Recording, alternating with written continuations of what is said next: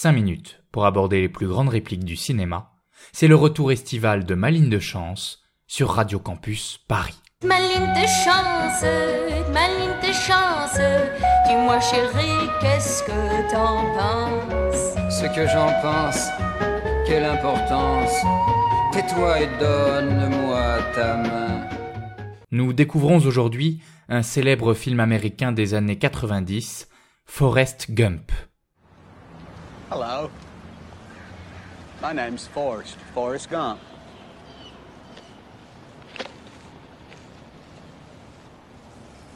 Do you want a chocolate? I could eat about a million and a half of these. My mom always said life was like a box of chocolates. You never know what you're gonna get. My always said life was like a box of chocolate. You never know what you're gonna get. Maman disait toujours que la vie, c'était comme une boîte de chocolat. On ne sait jamais sur quoi on va tomber. Cette réplique de Tom Hanks nous a donné à penser. Et voici notre interprétation subjective, bien sûr, de cette trouvaille du scénariste Eric Ross.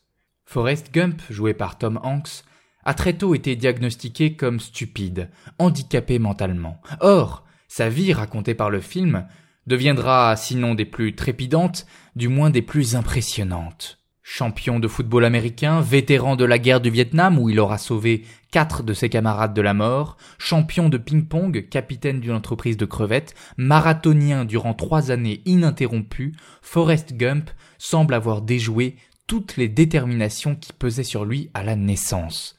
Reste que sa compréhension de la vie et de tout ce qui lui arrive est très sommaire. Il utilise en général des phrases toutes faites, ou en tout cas faites par sa mère, qui exprime en images ou en construction simple des vérités de bon sens. C'est le cas de cette célèbre réplique située dans la scène d'ouverture du film. Il apparaît évident que la comparaison entre les événements de la vie et les chocolats sur lesquels on tombe sous-entend l'existence du hasard comme ordonnateur du monde.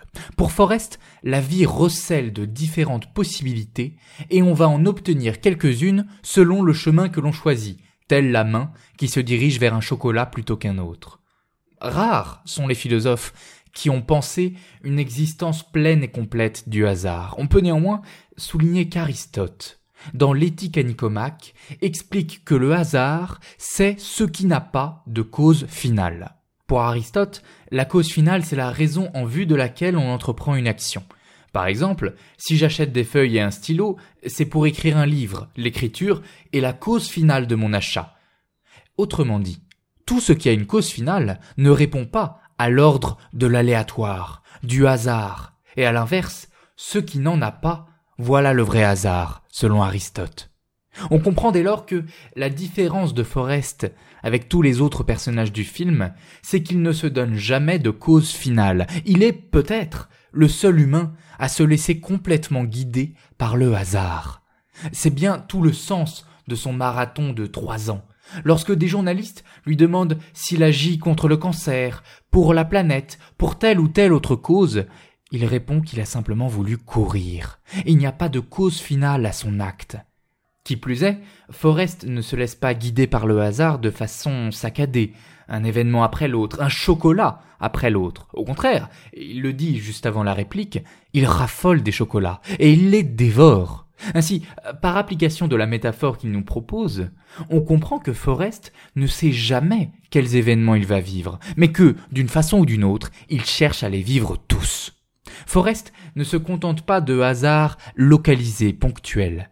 Il se saisit du hasard comme il se saisit d'une boîte de chocolat et vit tous les événements les plus extraordinaires comme il mange tous les chocolats les plus divers. Si l'on considère souvent ce film comme un remarquable point de vue sur l'histoire des États-Unis entre les années 50 et les années 80, c'est peut-être parce que son personnage principal, guidé par le hasard, par les hasards, s'attache à la vie comme à une fontaine de jouvence qui délivrerait expérience sur expérience, à la façon d'une boîte de chocolat qui permet de découvrir toutes les saveurs de ce monde. Ta ligne, ma ligne, Des chances, c'est l'oiseau vol de nos destins.